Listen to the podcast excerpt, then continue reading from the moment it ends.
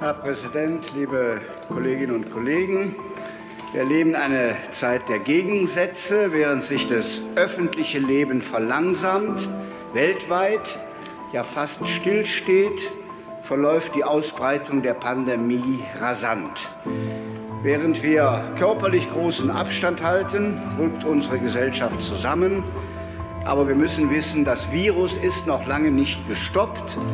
Wir werden weiter steigende Infektionszahlen erleben und es werden auch weiter Menschen an dem Virus sterben. Aber wir wollen und deshalb alle Maßnahmen, die wir unternehmen, das Schlimmste verhindern. Zustände wie in Bergamo, derzeit in Straßburg, in Madrid und in New York wollen wir für Deutschland, für Nordrhein-Westfalen verhindern. Armin Laschet, CDU-Ministerpräsident von Nordrhein-Westfalen, hat heute ein Epidemiegesetz in den Landtag eingebracht. Und dieses soll, wenn es denn dann verabschiedet wird, Politik mehr Handlungsspielraum geben, wenn es richtig schlimm wird. Damit herzlich willkommen, liebe Hörerinnen und Hörer, zu einer neuen Ausgabe des Podcasts Stadtgeflüster in schwierigen Zeiten. Denn die Corona-Krise ist zumindest in Deutschland jetzt in der dritten Woche. Ich habe überlegt, woran man das bemessen kann. Ganz so einfach kann man den Anfang und das Ende vermutlich nicht beziffern. Und ich habe jetzt einfach mal das Datum der flächendeckenden Schulschließungen genommen als Art Zäsur, bei der auch dem letzten klar geworden sein dürfte, wie einschneidend die Entwicklungen eigentlich sind und wie ernst die Situation inzwischen eigentlich ist. Häufig denkt man, globale und sogar nationale Ereignisse in Brüssel oder Berlin sind so weit weg. Das letzte Mal, dass globale Ereignisse so massiv in unser allertägliches Leben einschnitten, dürfte wohl wirklich 1945 gewesen sein und damit für den Großteil von uns zumindest nicht mehr wirklich erfahrbar sein. Wir erleben dieser Tage leere Einkaufsregale, maßgeblich beim Klopapier und bei Nudeln. Auch ich habe in den letzten Tagen versucht, Mehl zu kaufen, vergeblich. Ich habe dann Fisch gemacht und freue mich, die bunten Mischungen an Nudeln, die ich irgendwann mal geöffnet habe, jetzt auch endlich mal verbrauchen zu können. Aber Spaß beiseite, die Wissenschaftler sprechen immer noch von einem Anfang der Pandemie, wenn viele von uns nicht mehr genau wissen, wie das normale Leben in den Cafés dieser Stadt eigentlich überhaupt war. Die Erinnerung, kann man fast sagen, verblasst so ein bisschen in den eigenen vier Wänden und auch virtuelle Kaffeestunden und Brettspiele über Skype, Zoom oder ähnliches äh, dieser Tage genutzte Apps sind auch kein hundertprozentiger Ersatz für das Gespräch unter Freunden, wenn wir ehrlich sind. Oder für das gemeinsame Bier nach Feierabend oder das Angrillen nach den letzten Klausuren und zum Beginn der Osterferien. Ein Ende ist also noch nicht in Sicht. Und trotzdem, und gerade deswegen ist es aber wichtig, darüber zu diskutieren, wie man die Beschränkungen später wieder Stück für Stück zurückfahren will. Und diese Debatte hat Gesundheitsminister Spahn in der letzten Sitzungswoche angestoßen.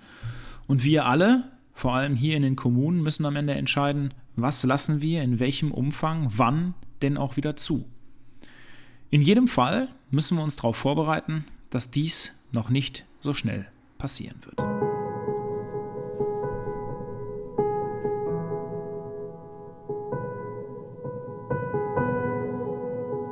Mit dem heutigen Stand sind in Herne 64 Personen mit dem Coronavirus infiziert. Davon sind allerdings auch schon, gute Nachrichten darf man nicht vergessen dieser Tage, 27 wieder genesen. Vier werden derzeit stationär in den Krankenhäusern unserer Stadt medizinisch versorgt. Weiterhin ist Herne eine Stadt, die bisher keinen Todesfall zu beklagen hat. In einem Telefonat mit dem Oberbürgermeister haben wir uns letzte Woche darüber unterhalten, dass die Verwaltung weiter laufen muss und das bedeutet auch, dass die politischen Gremien weiter ihrer Verantwortung nachkommen müssen. Deswegen werden Ausschüsse und Tagungen der Bezirksvertretung auch in Corona-Zeiten weiter stattfinden. Und dieses Ergebnis ist auch richtig. Das Schlimmste, was einer Stadt einem Land oder auch einem Staat in Krisenzeiten passieren kann, ist Führungslosigkeit. Deswegen sehnen sich die Menschen in solchen Situationen auch immer starken, starke Persönlichkeiten herbei, die durch Krisen führen können. Ob das in den 40ern die Wahl Churchills als Premierminister in Großbritannien war oder ob 2008 die Ruhe der Kanzlerin äh, entsprechend ausschlaggebend war. Ruhe und Führung sind gefragt. Und deswegen ist es wichtig, dass auch in unserer Stadt die Gremien Entscheidungen treffen, politische Grabenkämpfe und Streitereien allerdings im Sinne des gemeinsamen Ziels für eine Weile ruhen gelassen werden. In der letzten Woche sprach ich hier im Podcast mit Hendrik van Dillen, dem Geschäftsführer des Parkhotels, der sich über die Hilfen des Bundes geäußert hat. Ein Beispiel dafür, wie schnelllebig die Zeit ist, beklagte van Dillen doch noch vor einer Woche, die Banken wüssten noch nicht einmal etwas über die Hilfen des Bundes. Eine Woche später rollen eben jene Hilfen auf Hochtouren.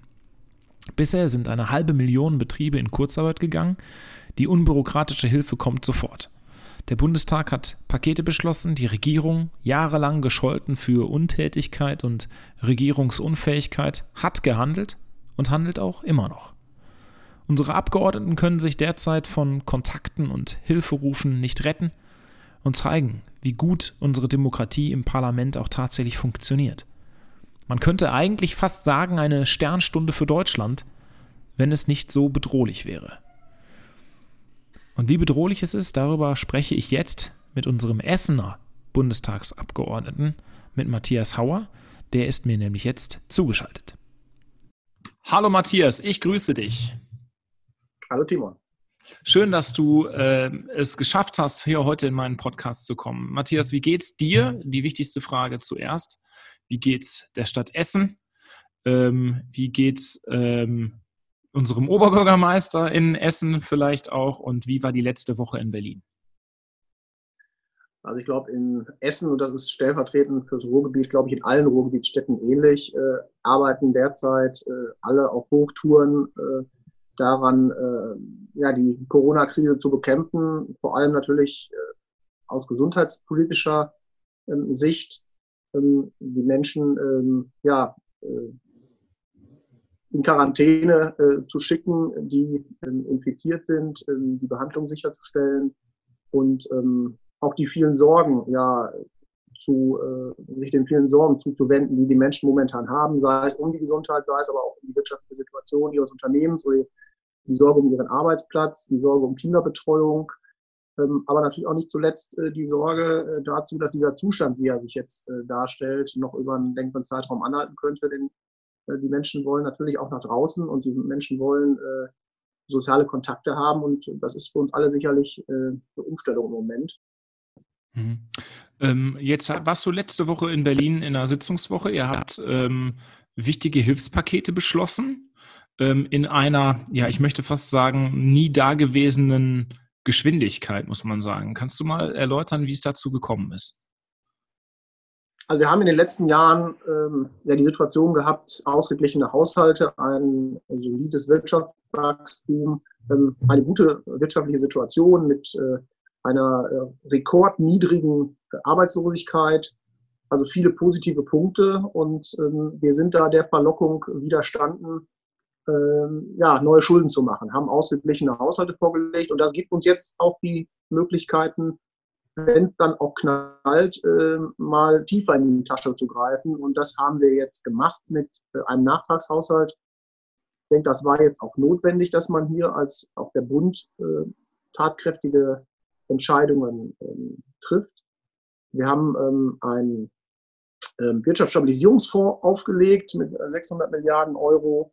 Wir haben, ähm, das kommt gerade klein und äh, ähm, ja, Solo-Selbstständigen, kleinen äh, Unternehmern, ähm, auch Freien, Freiberuflern äh, zugute ein 50 Milliarden Paket aufgelegt, ähm, wo es um Einmalzahlungen geht für äh, diejenigen, die äh, zum Beispiel bis zu fünf Mitarbeiter haben, die können ähm, eine Einmalzahlung von 9.000 Euro bekommen, bis zu zehn Mitarbeitern 15.000.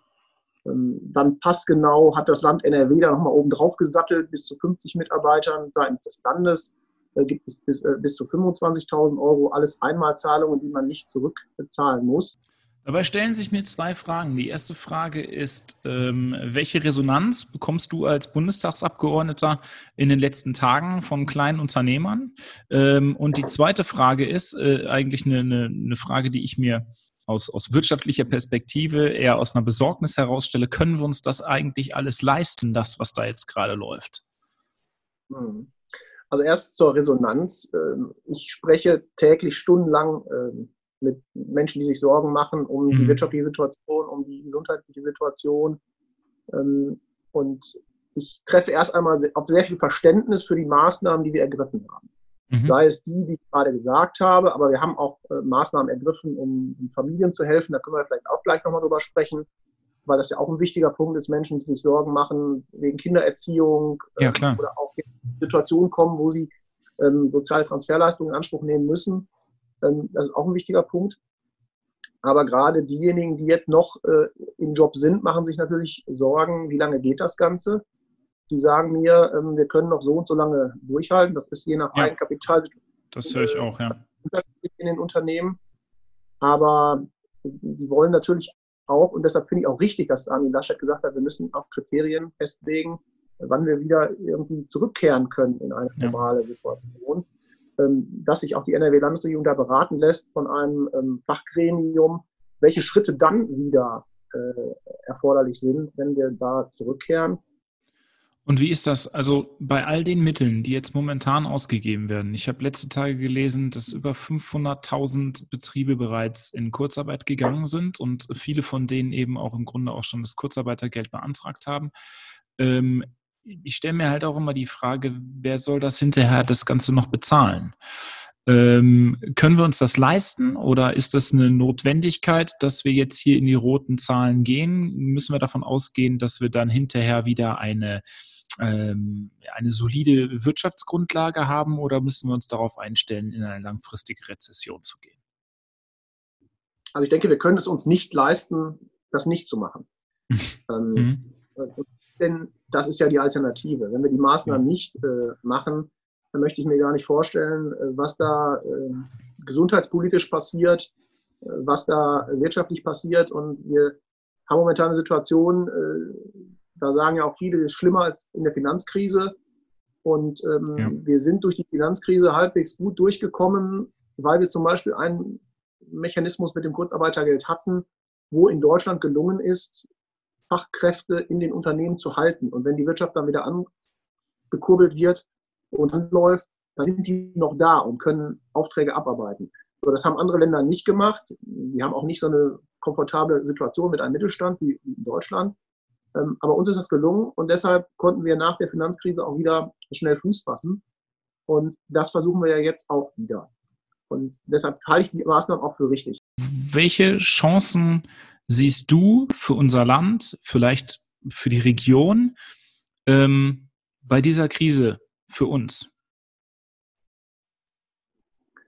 Also bei der, äh, bei den Bildern, die man äh, aus dem südlichen Europa sieht, aber äh, die man auch aus China gesehen hat, äh, da fällt einem natürlich schwer, jetzt das unter Chancengesichtspunkten zu sehen. Ähm, es gilt erstmal, denke ich, an allererster Stelle diese Situation so gesundheitspolitisch abzufedern, dass mhm. uns das hier nicht passiert. Aber natürlich denken wir momentan ganz anders über Homeoffice-Regelungen nach, über äh, Kinderbetreuungsregelungen.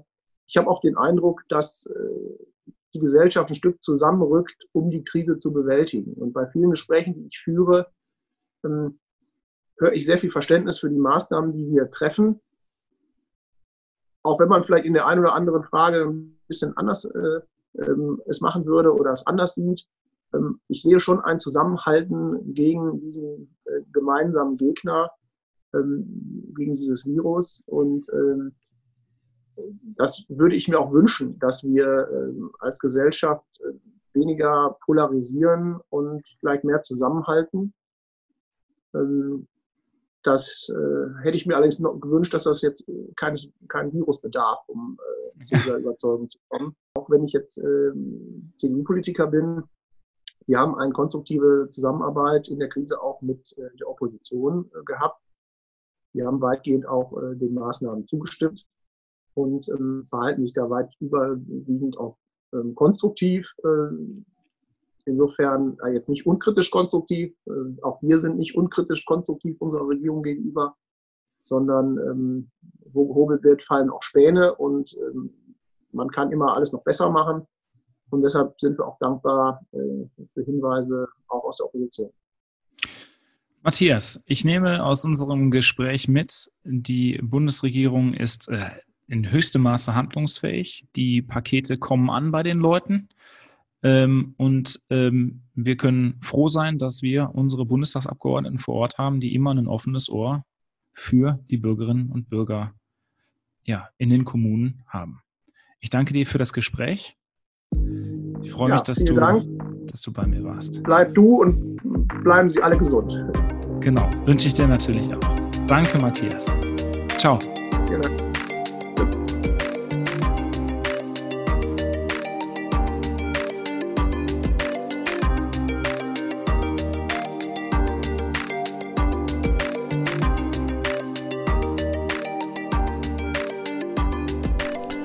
Wir erleben momentan, dass die Gesellschaft zusammenhält wie in den letzten Jahren nicht, vielleicht sogar wie in den letzten Jahrzehnten nicht. Wir erleben viele Nachbarschaftsprojekte, Instagram-Hashtags und WhatsApp-Gruppen, in denen sich Menschen organisieren und wirklich das Beste zum Vorstein bringen. An dieser Stelle empfehle ich euch einen Podcast meines Freundes Steffen Böttcher zusammen mit seinem Kollegen Falk Frasser, bei dem ich diese Woche zu Gast war und in dem wir darüber gesprochen haben, ähm, welche Chancen und Möglichkeiten es in einer Krise gibt. Der Podcast heißt Mindclass Podcast und die neue Episode heißt Herzliche Grüße aus Schule, Politik und Zauberei, ein Chancenupdate. Den Link findet ihr in den Show Notes. Mein Tenor dabei ist der Tenor, den viele Wirtschaftler auch haben. Wenn man mit Wirtschaftswissenschaftlern über Krisen spricht, dann fällt dort immer auch der Satz Never waste a good crisis, was so viel bedeutet wie, dass Krisen immer auch Möglichkeiten für neue Wirtschaftsformen und Modelle bieten. Die Wirtschaftsförderungsgesellschaft in Herne hat in den letzten Jahren immer wieder Menschen geholfen, die sich in unserer Stadt gründen wollten. Jetzt hat sie eine Hotline geschaltet, um von der Krise betroffene Unternehmen möglichst schnell zur Seite zu stehen. Jetzt bei mir in der Leitung ist Holger Steue, der Geschäftsführer der Wirtschaftsförderungsgesellschaft Herne. Ich grüße dich, lieber Holger. Ich grüße dich auch, lieber Timon. Wie geht's dir? Ähm, es gibt genügend Momente, da denke ich, dass das Telefon besser gleich am Kopf befestigt wäre. Aber ansonsten ähm, strukturieren wir den Tag stärker und das Team ist genauso wie die Einleitung äh, zusammengewachsen und versucht auch immer noch diese Qualität, die wir uns selbst vornehmen, möglichst hochzuhalten. Also uns geht uns gut. Hm. Äh, sag mal, ähm, sind denn alle jetzt äh, im Dienst oder habt ihr auch irgendwie, wie auch immer geartet, Kurzarbeit oder sowas? Oder seid ihr in voller, voller Mannstärke, sage ich jetzt mal, an Bord bei euch? Ja, ich bin tatsächlich dankbar für jeden, der da ist. Äh, natürlich haben wir auch den einen oder anderen Ausfall, aber gesundheitsbedingt und nicht Corona-bedingt. Ähm, ansonsten sind alle an Bord und die brauchen wir auch tatsächlich. Warum, Holger? Was macht ihr momentan anders? Also worin unterscheidet sich euer Arbeitsalltag jetzt von dem vor Corona? Die Abteilung oder der Bereich, der sich bei uns mit Gründung und Wachstum und auch den Fördermitteln auseinandergesetzt hat in der Vergangenheit, ist ja heute noch viel, viel stärker gefordert. Im Prinzip wirklich im Zehn-Minuten-Takt äh, Anrufe aus den Herner Unternehmern, Selbstständigen, Freiberuflern zu beantworten. Ähm, es, Gott sei Dank haben das viele mitbekommen, dass es hier eine Hotline gibt, an die sie sich wenden können, um ganz einfache, aber auch sehr schwierige Fragen zu stellen. Denn jetzt sind alle Förderprogramme erstmal auf den Weg geschickt, alle Unterstützungsoptionen. Und ähm, da muss natürlich jeder für sich schauen, wo ist der richtige Ansatz und wie funktioniert das. Bei den Gründerinnen und Gründern, also den Unternehmen, die noch nicht so lange ähm, sich versuchen müssen, am Markt durchzusetzen, ist natürlich eine absolut zusätzliche Nervosität da. Insbesondere, wenn das im Gastrobereich äh, oder in den extrem betroffenen Bereichen ähm, der Fall ist. Und natürlich ist da jede Hilfe absolut notwendig. Hm. Was hörst du denn von den Leuten, wenn die bei dir anrufen? Also ähm, so, wenn man da mal versucht, einen Mittelwert zu binden, ist es dann wirklich so, dass die Leute sagen, ich weiß nicht mehr, wie ich morgen meine Leute bezahlen soll? Oder ist das eher so die grundsätzliche Sache, ich weiß nicht, wie ich mein Geschäft überhaupt noch äh, in den nächsten Monat kriegen soll? Absolut, absolut unterschiedlich, sehr, sehr breit gesteuert. Ähm, also von denjenigen, die tatsächlich sagen, wenn ich diese äh, einfache Form der Unterstützung, Subventionierung bekomme, 9.000 Euro, 15.000 Euro, dann schaffe ich tatsächlich zwei, drei Monate, vier Monate zu überbrücken. Dann gibt es auch die, die sich darüber wirklich nicht so viele Sorgen machen. Und dann gibt es aber auch genau die anderen, die wissen, dass das auf keinen Fall reichen wird, mhm. um substanziell aufrecht zu bleiben. Und das hat auch ganz wenig damit zu tun, ob man ein guter Unternehmer oder ein schlechter Unternehmer ist, sondern es ist tatsächlich die Branche und die Rahmenbedingungen, die dann über einen hineinkommen. Hm. Wie erlebt ihr das? Also die, die, die, äh, sagen wir mal, Hilfsmittel, die jetzt auch Bund und äh, auch, auch Land auf den Weg bringen, kommen die hier in Herne, kommen die bei den äh, entsprechenden Unternehmen an? Ja, die kommen auf jeden Fall an. Also es ist auch in Herne so, dass die allermeisten, die ihre Anträge stellen, bedient werden. Mhm. Ähm, und sind nur absolute Ausnahmen bekannt, ähm, bei denen das schwieriger ist, die sich jetzt ein bisschen umorientieren müssen, aber die allermeisten haben die Chance, diese Subventionen mitzunehmen. Ähm, und mitzunehmen heißt ja nicht, äh, sich darüber zu freuen, dass einer einem Geld schenkt, sondern tatsächlich den Wert zu erhalten. Ähm, ich glaube, das Wichtige ist im Moment zu akzeptieren und zu verstehen, dass der gesellschaftlich größte Wert im Moment darin besteht, gegen Arbeitslosigkeit und für eine Gemeinsamkeit zu arbeiten. Und das funktioniert tatsächlich nur über den Faktor Arbeit.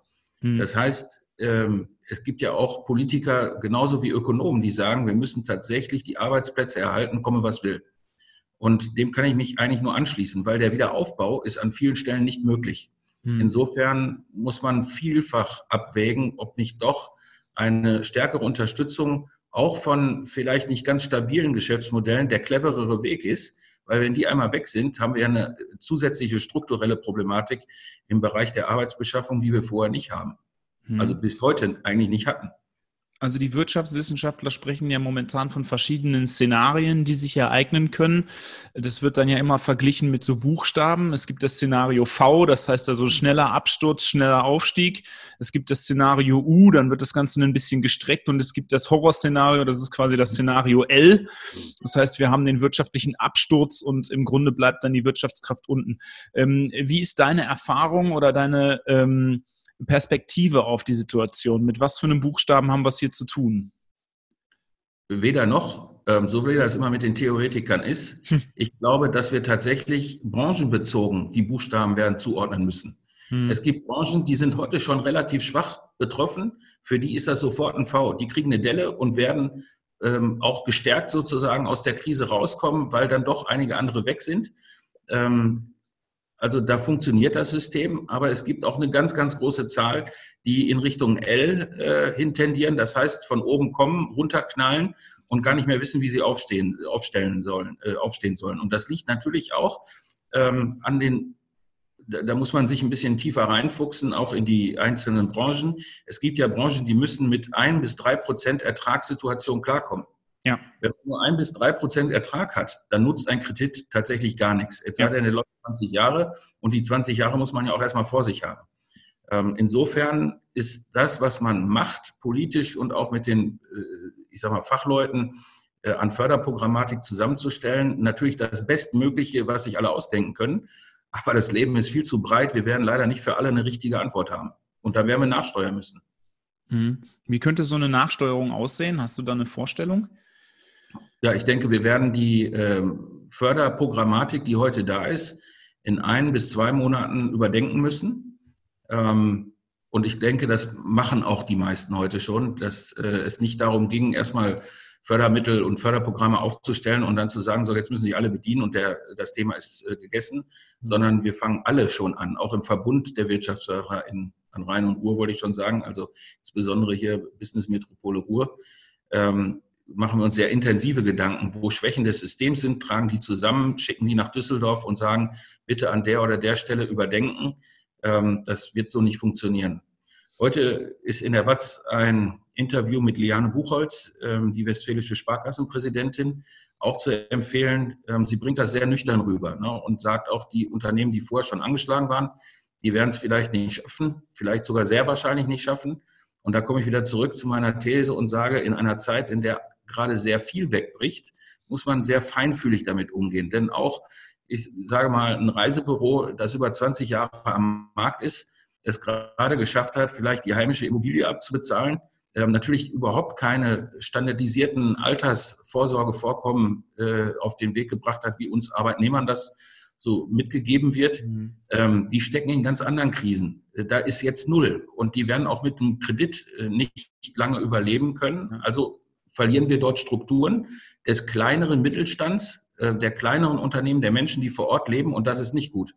Denn ich sage immer, es kann gar nicht genügend Unternehmer geben, die nebenan wohnen, die eine Straße weiter wohnen, mit denen man bekannt ist, damit man das Gefühl nicht verliert, wie anstrengend und wichtig Unternehmertum generell ist. Haben wir denn, ähm, also ich, ich habe dich ja auch kennengelernt als durchaus jemand, der auch manchmal an der einen oder anderen Stelle visionär in die Zukunft guckt. Ähm, haben wir denn ähm, vielleicht durch diese Krise auch irgendwo wirtschaftliche Chancen, die wir jetzt ergreifen können, dass wir jetzt eine Situation haben, wo wir sagen, okay, jetzt können wir gerade ähm, in Anführungsstrichen ähm, nicht viel verlieren, jetzt können wir momentan wirklich mal Sachen ausprobieren. Ähm, Stichwort, ähm, jetzt wirklich hinzugehen und bei den Leuten einen Gründergeist zu entwickeln, ähm, da was voranzubringen, um da eben auch und gegebenenfalls nach der Krise mit entsprechenden Unternehmensneugründungen eben auch punkten zu können. Wie siehst du das? Ähm, Natürlich liegt in jeder Krise eine Chance. Das Makabre ist oftmals nicht für die, die sich vorher ins Risiko gestürzt haben. Und ich glaube, dass die Herausforderung sein wird, beides zu können. In der Krise liegt eine besondere Chance.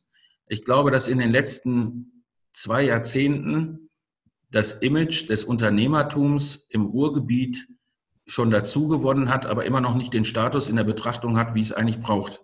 Heute merkt man, ohne Unternehmertum geht gar nichts.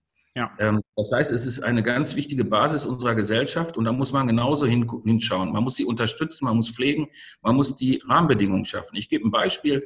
Wenn man sich über das Thema Verödung der Innenstädte unterhält, da muss es natürlich darum gehen, was für Rahmenbedingungen brauchen denn die Händler? Wie viele Frequenzen brauchen denn die Händler, damit sie an kleineren Orten ähm, und auch in den Haupteinkaufsstraßen mittelfristig überleben können, wenn nicht gleichzeitig äh, sowieso der Onlinehandel zunimmt, wenn die äh, Vielfalt zunimmt an anderen Stellen. Also das sind Herausforderungen, die wir uns stellen müssen.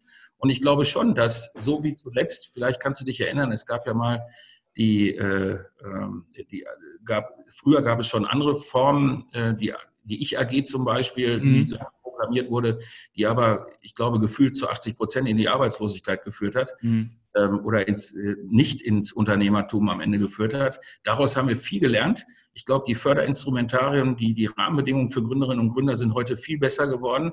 Aber natürlich muss dann die Nachfrage auch wieder da sein. Insofern ähm, ist das eine ohne das andere nicht machbar. Mhm. Gut.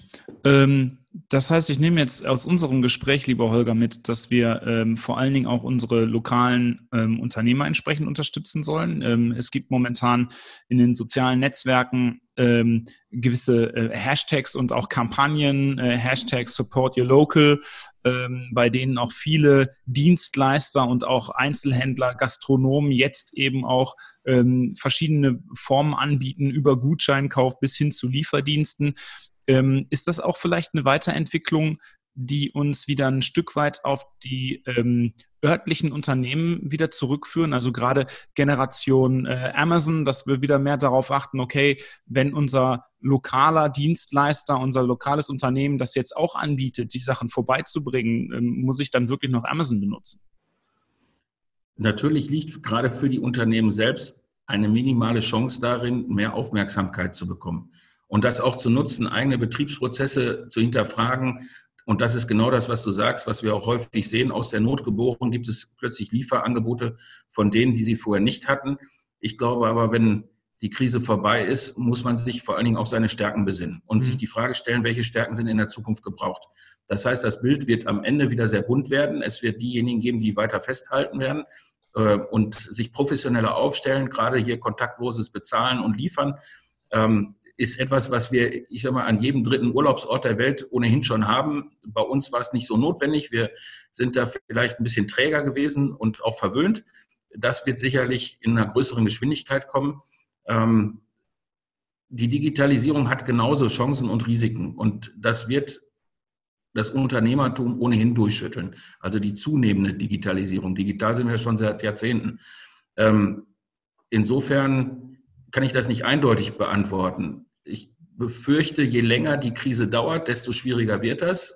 Je schneller wir leichte Öffnungen wieder reinbekommen, desto besser wird genau dieser Effekt ähm, zu unterstützen sein, dass wir sagen, wenn ihr rausgeht, geht zu eurem Eisladen, geht in euer Restaurant, äh, geht zu eurem Buchhändler um die Ecke Und ich glaube, dass wenn man ähm, sich zwei, drei, vier, fünf Wochen nicht bewegen konnte, dass man das dann auch macht und darin nicht eine große Chance.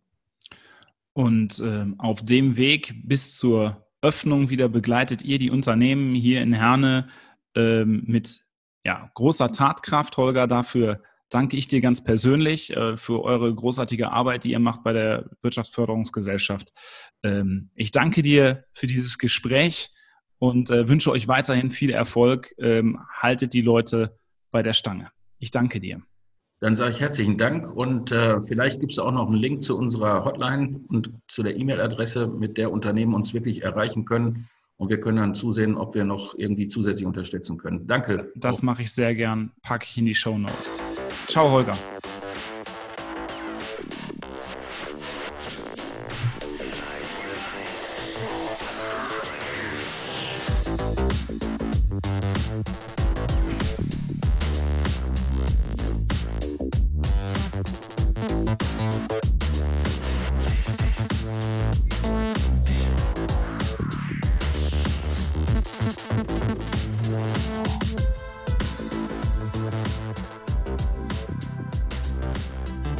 Waren Sie heute schon Sport machen? Oder haben Sie Kinder und erleben Sie gerade, was es bedeutet, wenn der Sohn eben nicht zweimal die Woche zum Fußballtraining oder die Tochter zum Handball kann? Welche Bedeutung der Sport für das Funktionieren einer Gesellschaft hat, bemerken wir dann, wenn die Stadien der Republik leer bleiben, die Ligen eingefroren, Saisons vorzeitig beendet werden und die Sportvereine unserer Städte keine Trainings mehr anbieten. Für unsere Stadt waren die zurückliegenden Jahre sportlich ausgesprochen erfolgreich. Dabei ist es egal, ob wir von den Handballdamen des HTC sprechen, die 2019 zum Sportjahr gekrönt haben, oder ob wir über das Aushängeschild des Eishockeys, dem Herner Eishockeyvereins HFV, sprechen. Wir lesen in diesen Tagen, wie sehr die Profivereine derzeit unter finanziellen Einbußen leiden, weil Fernsehgelder und Sponsoren wegbrechen. Wie geht es denn da erst den Amateurvereinen, die von Fernsehgeldern überhaupt nur träumen können? Ich bin jetzt verbunden mit Jürgen Schubert, dem Vorsitzenden des Herner Eishockeyvereins, und mit ihm spreche ich darüber, wie diese Krise unseren Lokalsport verändert. Ich grüße dich, Jürgen. Grüß dich, Timo. Wie geht's dir persönlich? Alles gut? Mir geht es persönlich gut. Ich bin froh, dass ich äh, erstmal noch nicht direkt betroffen bin. Gesundheitlich mhm. geht es mir gut. Sehr schön. Ähm, wir sprechen in diesen Tagen sehr viel über Wirtschaft, wir sprechen sehr viel über Unternehmen. Worüber wir sehr selten sprechen, ist über Sportvereine. Dann sprechen wir zwar häufig über, ähm, über die Bundesliga-Vereine, gerade auch im Fußball, wenn Fernsehgelder wegbrechen und sowas aber wir sprechen ganz, ganz selten über unsere äh, Vereine eben auch lokal und vor Ort. Und einer der größten Vereine, die wir in Herne haben, ist der HEV. Ähm, wie geht es dem Herner Eishockeyverein äh, Stand heute, lieber Jürgen? Ja, Stand heute sind wir auf jeden Fall ein Stück weiter als vor, was haben wir jetzt, vor, vor zweieinhalb, drei Wochen äh, mhm. gab es ja das Aus, das vorzeitige und brutale, schnelle Aus. Da wurde uns ganz schnell klar, dass äh, fest eingeplante Einnahmen eben fehlen werden. Ähm, die sind in sechsstelliger Höhe bei uns zu verzeichnen. Eissport ist sicherlich immer etwas, was relativ kostspielig ist. Ähm, zwei große, gut besuchte Spiele hätten nicht stattgefunden oder haben nicht stattgefunden. Äh, viele, viele Laufzeiten haben nicht stattgefunden. Private Eisvermietung hat nicht stattgefunden. Und das hat natürlich zunächst mal einen Riesenschrecken uns angebracht. Und äh, so eine sechsstellige Zahl ist nun mal nicht ohne. Äh, jetzt gilt mhm. es erstmal dafür Lösungen zu finden. Und da sind wir ja jetzt bald drei Wochen dabei. Und äh, sind auf jeden Fall ein Stück weiter als vor drei Wochen.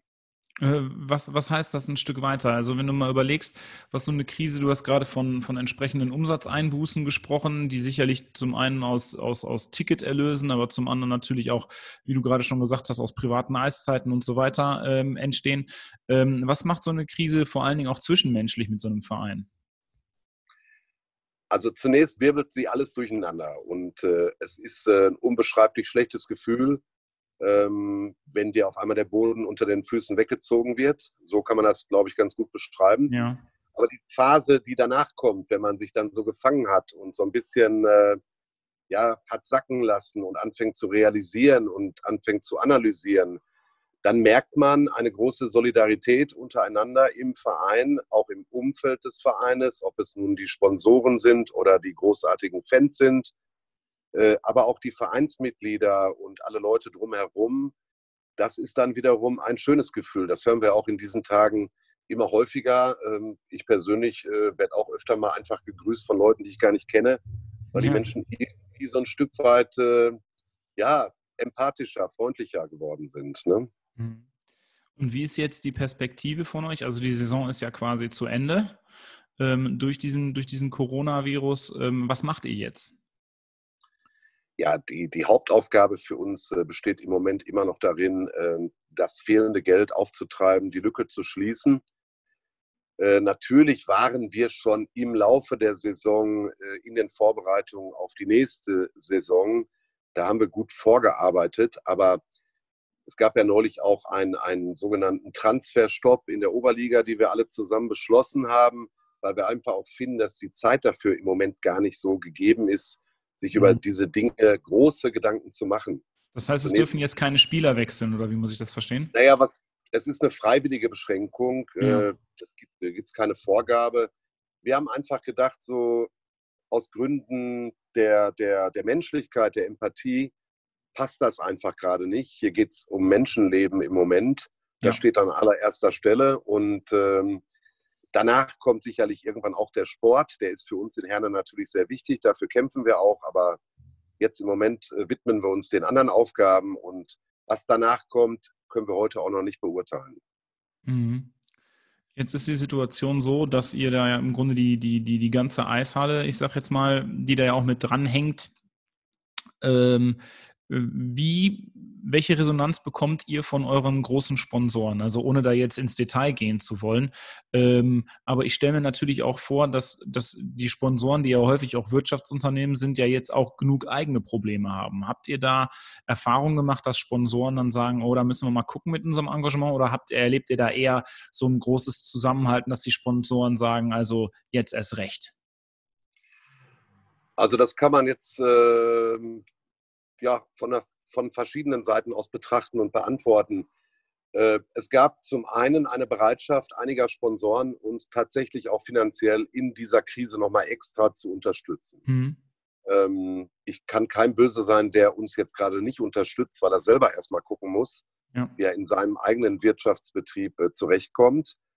Ein gutes Zeichen finde ich zum Beispiel, dass sich kaum ein Sponsor gemeldet hat, dass er uns in Zukunft nicht mehr begleiten möchte. Das finde ich zum Beispiel schon mal ein gutes mhm. Zeichen und darauf lässt sich sicherlich aufbauen.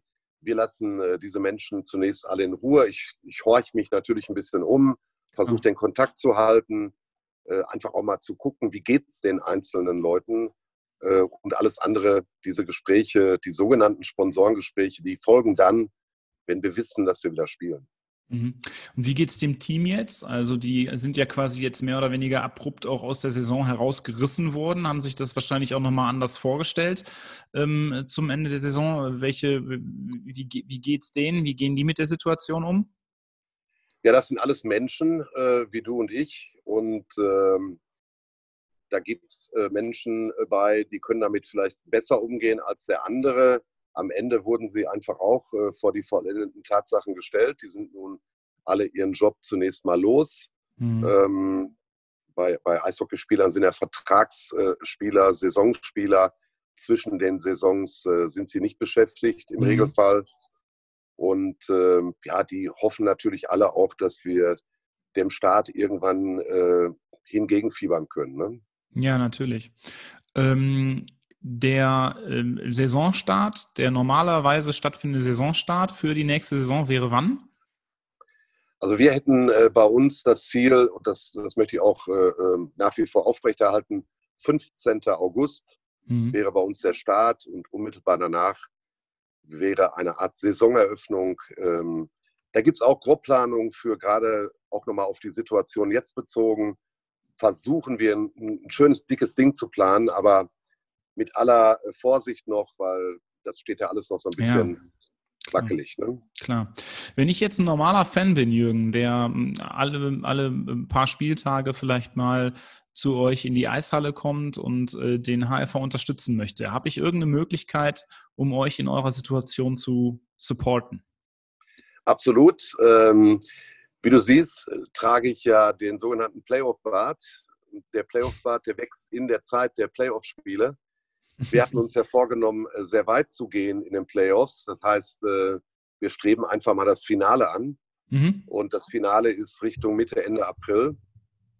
Und äh, wir lassen virtuelle Spiele stattfinden.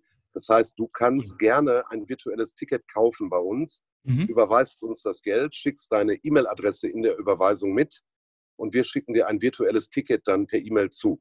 Damit kannst du uns auf jeden Fall eine Hilfe sein. Äh, was, also ich habe Leute, die haben, glaube ich, mittlerweile so viele Tickets gekauft, den müsste eigentlich ein ganzer Block gehören. Ne? Ja.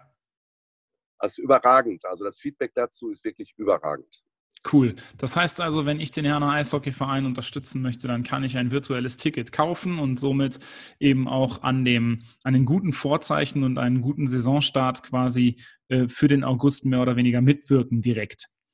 Absolut, das äh, geht direkt hier rein und äh, würde uns immer helfen. Cool. Wenn du jetzt mal, wenn wir jetzt nochmal den Blick schweifen, wir haben jetzt äh, speziell über euren Verein gesprochen, jetzt seid ihr natürlich auch nicht die Einzigen, die jetzt im Grunde pausieren müsst. Habt ihr Rückmeldungen ähm, aus Elternschaft, ähm, ähm, was das jetzt auch mit den Kindern macht, die jetzt eben nicht mehr zu Trainingseinheiten können oder sowas? Also ich persönlich habe jetzt nicht die gezielten äh, Feedbacks dazu gekriegt. Ich mhm. kümmere mich grundsätzlich um den großen Teil Eishalle, und die erste Mannschaft. Aber natürlich mhm. bin ich mit dem Verein verwachsen und, und äh, rede auch täglich mit dem. Aber die Feedbacks jetzt zu den Kindern habe ich persönlich nicht bekommen. Gleichwohl habe ich ja neulich irgendwo den Spruch gelesen, ähm, dass die Eltern sagen, ach, die Schule war doch nicht schuld. Ja. ja, weil viele Eltern natürlich jetzt auch gerade mal erleben, wie das so ist, wenn man 24-7 mit den Kindern da ähm, Absolut, ja. zusammen ist. Ne? Umso wichtiger ist es, dass äh, unsere Sportvereine schnellstmöglich, wenn zumindest der, der große Peak dieser Krise überwunden ist, dann auch wieder ähm, anfangen können, auch Sport zu treiben und äh, dass die Vereine dann eben auch immer noch hoffentlich genauso schlagkräftig aufgestellt sind, wie sie es in der Vergangenheit waren. Dahingehend wünsche ich euch alles Gute. Ich kann nochmal äh, an dieser Stelle sehr empfehlen, kauft euch virtuelle Tickets, Leute da draußen und unterstützt den lokalen Sport, denn ohne den lokalen Sport ist das gesellschaftliche Leben in unserer Stadt nur halb so schön. Lieber Jürgen, danke, dass du in meinem Podcast warst. Ich wünsche dir jetzt noch einen schönen Tag. Wir hören uns sicherlich die Tage. Ich wünsche dir alles Gute. Danke ebenfalls. Danke für das schöne Gespräch. Danke. Alles, alles Gute. Gut. Tschüss. Ciao. Und damit endet unsere zweite Spezialausgabe in dieser Zeit. Sie haben gehört, es gibt bei allen und bei vielen bedrohlichen Bedingungen auch immer positive Nachrichten. Bleiben Sie offen für diese positiven Nachrichten. Zusammen werden wir diese Krise durchstehen. Wir werden wieder in Bars und Cafés gehen und in unseren Lieblingskneipen die Tore unserer Clubs bejubeln. Wir werden wieder am Kanal flanieren, unseren Liebsten in den Arm fallen und die Nächte durchmachen. Wir werden uns wieder politische Kämpfe liefern und uns am Wahlabend gegenseitig für einen fairen Wahlkampf gratulieren und auf gute Zusammenarbeit anstoßen. Wir werden wieder unsere Großeltern besuchen und unsere Kinder in die Kita oder in die Schule bringen. All das werden wir wieder tun. Nur eben nicht jetzt. Bis dahin heißt es durchhalten. Zusammen. Wir schaffen das. Und wenn Sie mögen, hören Sie mich nächste Woche wieder. Bleiben Sie gesund und achten Sie auf sich und auf Ihre Nächsten. Bis dahin grüßt Sie Ihr Timon Radike.